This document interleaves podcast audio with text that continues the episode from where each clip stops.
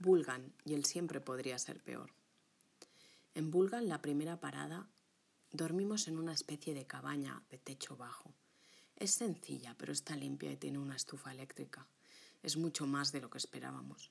Dormimos por 20.000 tugriks, unos 10 euros, dos personas.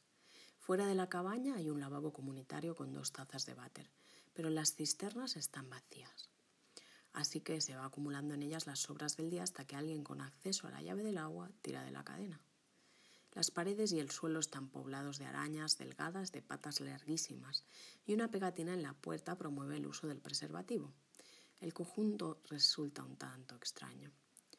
El lavabo no tendría mayor importancia en esta historia si no fuera porque esa primera noche, después de comer el primer guiso de cordero viejo del viaje en un bar de carretera y de tomar demasiado jugo de aloe vera adquirido en el gigantesco supermercado con vistas a la cara de Genghis Khan, me ataca ese característico dolor de estómago que marea y que afecta a todos los orificios del cuerpo a la vez.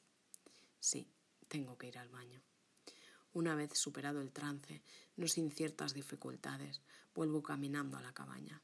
Y solo unos minutos después empieza a caer una de esas tormentas de verdadero desahogo celestial, con rayos y truenos y una tromba de agua retumbando en el tejado metálico. Lecciones te dará el viaje. Siempre podría haber sido peor.